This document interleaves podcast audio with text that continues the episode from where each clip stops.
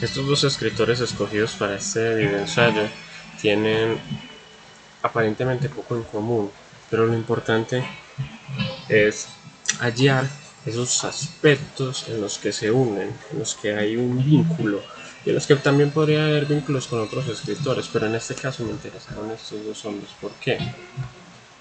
Por un lado está el irlandés y por el otro está el americano, y en ambos hay un asunto con el asumir la vida y el mundo como una catástrofe, como un desastre que está ahí ante el individuo y que el individuo hace parte de ese desastre, que el individuo es el desastre mismo.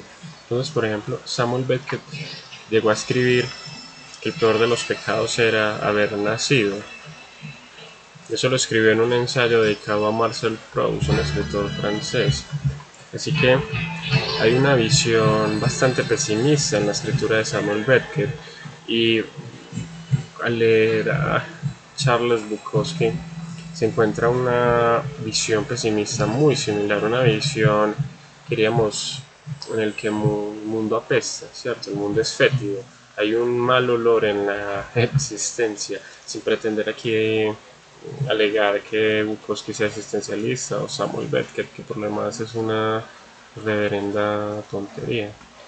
Eh, se los ha querido vincular a esos dos movimientos simplemente porque se asocia al existencialismo con los libros de Jean-Paul Sartre, concretamente con La náusea, que es un libro en el que, eh, bueno, desde que se llama La náusea, esa sensación de querer vomitar esa sensación de malestar ante el mundo. Pues claro, se relaciona al, existencialismo, en el asunto de los perdedores, de los fracasados, del mundo como una suerte de infierno. Pero ni Bukowski ni Samuel Beckett pues, tenían el menor interés en leer a Jean-Paul Sartre o a Martin Heidegger son los que se consideran dentro de la corriente del existencialismo o la fenomenología, que es realmente la filosofía que está detrás del existencialismo. Así que, entonces, ¿desde dónde abordarlos? ¿Cuál es la postura? ¿Es simplemente un asunto del pesimismo? Pues en parte sí, pero es más importante aún el hecho de que hay un regocijo en, en eso, en la basura del mundo en los marginados, en tratar de escribir sobre aquellos seres que no se logran adaptar al mundo. Bueno, hoy esos seres han, se han multiplicado por millones. El caso es que tanto Beckett como Bukowski hablan de esos marginados, de esos seres que no logran adaptarse al mundo, que no logran tener un lugar en él y sin embargo se adaptan de una forma y es desde la miseria, desde el vivir eh, al límite de las posibilidades económicas. Entonces hay un asunto sin que, sin que Bukowski o Beckett pretendan hablar de o denunciar la pobreza, ¿cierto? Es simplemente que esos seres existen, existen ahí, en la miseria de la miseria económica. Entonces esa es su condición, le vienen así. Pero el problema es que incluso si fuesen ricos, tendrían conciencia de eso, de la miseria, pero de la miseria de una manera muchísimo más general, es decir, del fracaso de cualquier empresa humana, no del fracaso en general, en el decir que alguien carece de unos bienes económicos. Entonces es un fracaso de tipo metafísico, es un fracaso del individuo ante, sus, ante sí mismo, ante sus propios deseos, ante lo que él pretende ser. Es decir, el individuo está llamado a no poder realizar lo que desea. Esto ya lo planteó el budismo, y aquí no significa que Samuel Beck, que Bukowski sean budistas, es simplemente una conciencia que atraviesa la historia de la humanidad y particularmente la historia de Occidente. Entonces es, el individuo está llamado a fracasar en sus empresas. Pero entonces, ¿qué hace que los personajes de Samuel Beckett o de Bukowski continúen? Sería básicamente preguntarnos qué hace que los personajes de la vida real que tienen conciencia de ese fracaso continúen. Y es que no hay nada más que puedan hacer. O sea, el deseo humano es ese, el deseo de continuar, es el deseo de alcanzar una meta, el de ir más allá de lo que se tiene en este momento. Incluso en la vida más gris, en la vida más tonta y mediocre, siempre hay una fe, una esperanza en que algo va a llegar, que va a haber eh, por lo menos una pequeña alegría. Entonces, el ser humano no termina de resignarse a eso que parece ser su naturaleza, que es el fracaso. Entonces va allá, lucha permanentemente, se mantiene, pero sobre todo se distrae. O sea, se distrae de su cotidianidad, se distrae de... No, más bien su cotidianidad es su distracción, o sea, su trabajo, su familia, eh, las drogas, el alcohol, el sexo. Es una forma de olvidar esa conciencia, que es a fin de cuentas la conciencia de la muerte, que es lo que nos está esperando ineluctiblemente a todos, los de los personajes de Bukowski, los de Betke y los seres humanos. Estamos esperando la muerte, pero olvidamos, ¿cierto? Hacemos algo mientras eh, ella llega a esa cita que ella ha sido la que nos la ha puesto, no hemos sido ni siquiera nosotros. Estamos aquí en este planeta esperando una cita con la muerte. Y es muy bello, hay una película que por lo demás ninguno de ellos llega a ser mención en ningún momento, ni Samuel Beckett ni Bukowski, y es el séptimo sello, y en el séptimo sello de Inman Berman, la muerte es un personaje, ¿cierto? Está personificada, es un individuo concreto, aunque al mismo tiempo tiene una función abstracta, que es la de eso, la de llevarse a los muertos. El caso es que la muerte va al encuentro de un caballero, y un caballero que por lo demás le gusta jugar ajedrez, es un caballero, medieval de la época de las cruzadas y que de hecho estuvo en las cruzadas y que viene completamente decepcionado de lo que fue esa orgía de sangre, de robos, violaciones y asesinatos. El caso es que la muerte viene a él y él le propone una prórroga. Esa prórroga no se da así nomás. Él tiene que darle algo a la muerte y es eso, una partida de ajedrez, jugar ajedrez con la muerte. Es decir, la está entreteniendo, está entreteniendo a la muerte, la está postergando desde la actividad. Entonces ese es el obrar humano y postergar eso. Obramos para que la muerte no llegue. ¿Y la muerte cómo llega? A través del hambre, a través de la enfermedad, a, través de, podría ser a través de la locura. Entonces la postergamos con nuestras actividades, evitamos que llegue antes de lo deseado. Pero la muerte se mantiene ahí, a las espaldas, y eso es lo que le dice la muerte a Antonius Blob, el caballero de la película de Iman Berman. Así que, ¿qué podemos hacer? Pues no podemos hacer nada. Pero al no poder hacer nada podemos hacer cualquier cosa. O sea, este es el drama que Nietzsche había em, anunciado en el siglo XIX, ¿cierto? En sus libros, y es el drama del nihilismo.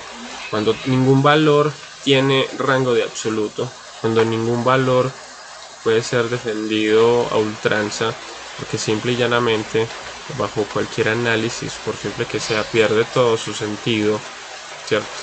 Hoy hasta los niños cuestionan los valores eh, institucionales. Entonces, ¿qué sentido tiene cualquier actividad? O sea, el problema de la libertad, y lo había dicho Dostoyevsky, es, bueno, si Dios está muerto, todo está permitido. Pero si todo está permitido, ¿qué importa? ¿Qué importa cualquier actividad? ¿Qué importa cualquier cosa?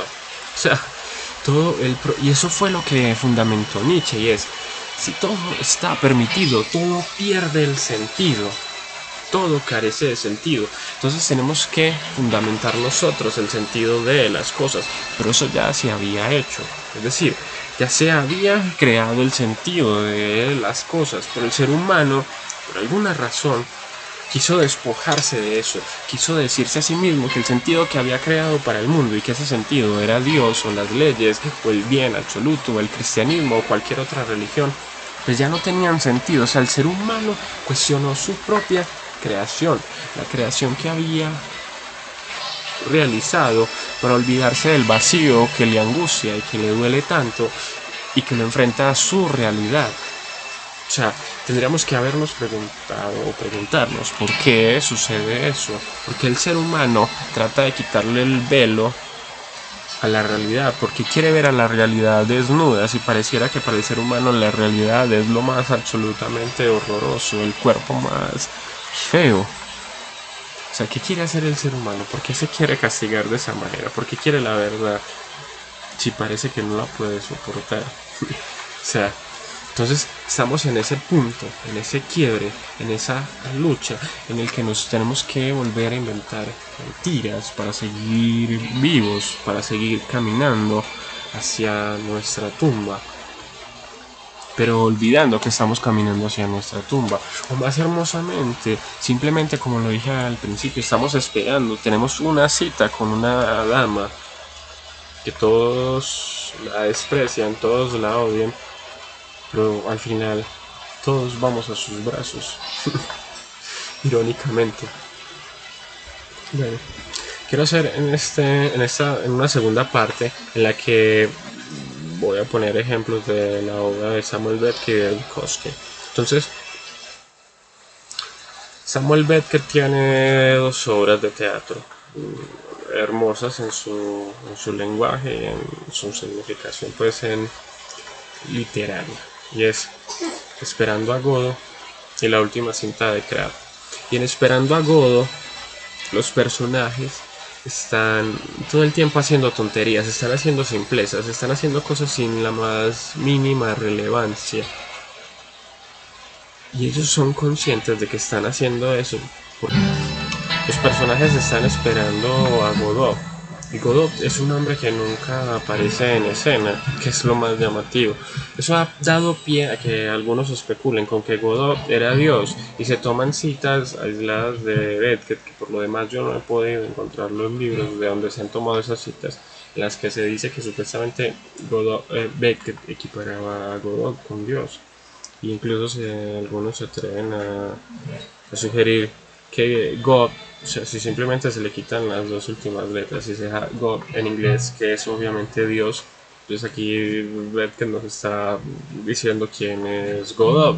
Pero hay textos de críticos literarios que dicen lo contrario, que Godot no es Dios, pero sí es una eh, una simbología del ser humano esperando, ¿cierto? Teniendo esperanza, teniendo fe en algo que no logra concretar del todo. Y ese algo es curiosamente, por así decirlo, la, la felicidad o la tranquilidad o el, o el cese simplemente del dolor, como lo proponía Schopenhauer. Y curiosamente en Beckett lo que sucede es que hay una, un intento por retornar a un paraíso, que es el paraíso de la memoria, el paraíso que nunca fue.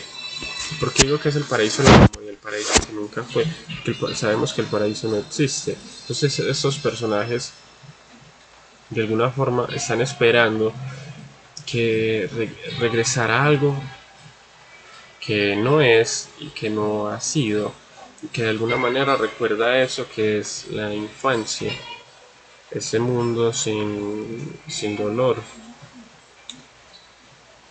pero al mismo tiempo tienen el olvido, o sea, constantemente están olvidando las cosas, entonces los personajes de Esperando a Godot, por ejemplo, olvidan si ya lo han esperado antes, el día anterior ellos han estado ahí, y al final de la obra vuelve y les sucede lo mismo, olvidan si ellos ya estuvieron ahí, y la obra se divide en dos actos, y, y los dos actos son pues dos días, O sea que efectivamente ellos han estado esperando varias ocasiones y lo han olvidado, o al menos eso es lo que sugiere la obra. Por el otro lado tenemos los personajes de Bukowski, que entre el consumo de alcohol, la entrevista de, de putas, tratan de hacer lo mismo, tratan de olvidar eso, la, miseria en la que vive y curiosamente se hunden más en la miseria, al igual que los personajes de Beth, que se hunden más en su propia miseria, en su propia pérdida, en su propia mediocridad. O sea que no hay escapatoria. Y eso lo resume muy bien Beth, en su ensayo sobre Marcel Proust llamándolo el hábito. Y sí, es cierto, o sea, sabemos, o sea, no está creando una nueva palabra, sino que la está conceptualizando, le está dando un toque más refinado, más filosófico y es el hábito como aquello que es para nosotros una cadena, lo que nos mantiene en este mundo y que es lo que nos permite distraernos de eso que tanto tememos, que es la muerte, lo que termina siendo lo que fundamenta nuestra condición de fracasados, o sea, la condición de aquel que no logra superarse a sí mismo, aquel que no logra salir de, su desgracia, porque simplemente la ha convertido en cotidianidad y la ha disuelto, la ha olvidado, o al menos pretende que eso es lo que ha hecho.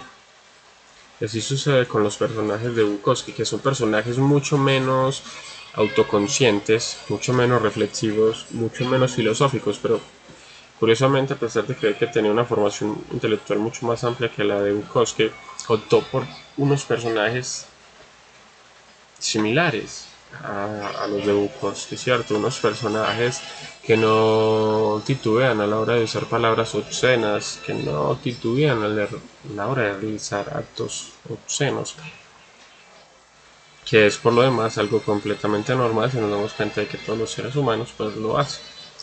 Así que ¿Qué más decir? ¿Qué más poner de paralelo entre estos dos individuos? Que retrataron el siglo XX desde el drama esos individuos que no importaron para el siglo XX y que tampoco importan para el siglo XXI.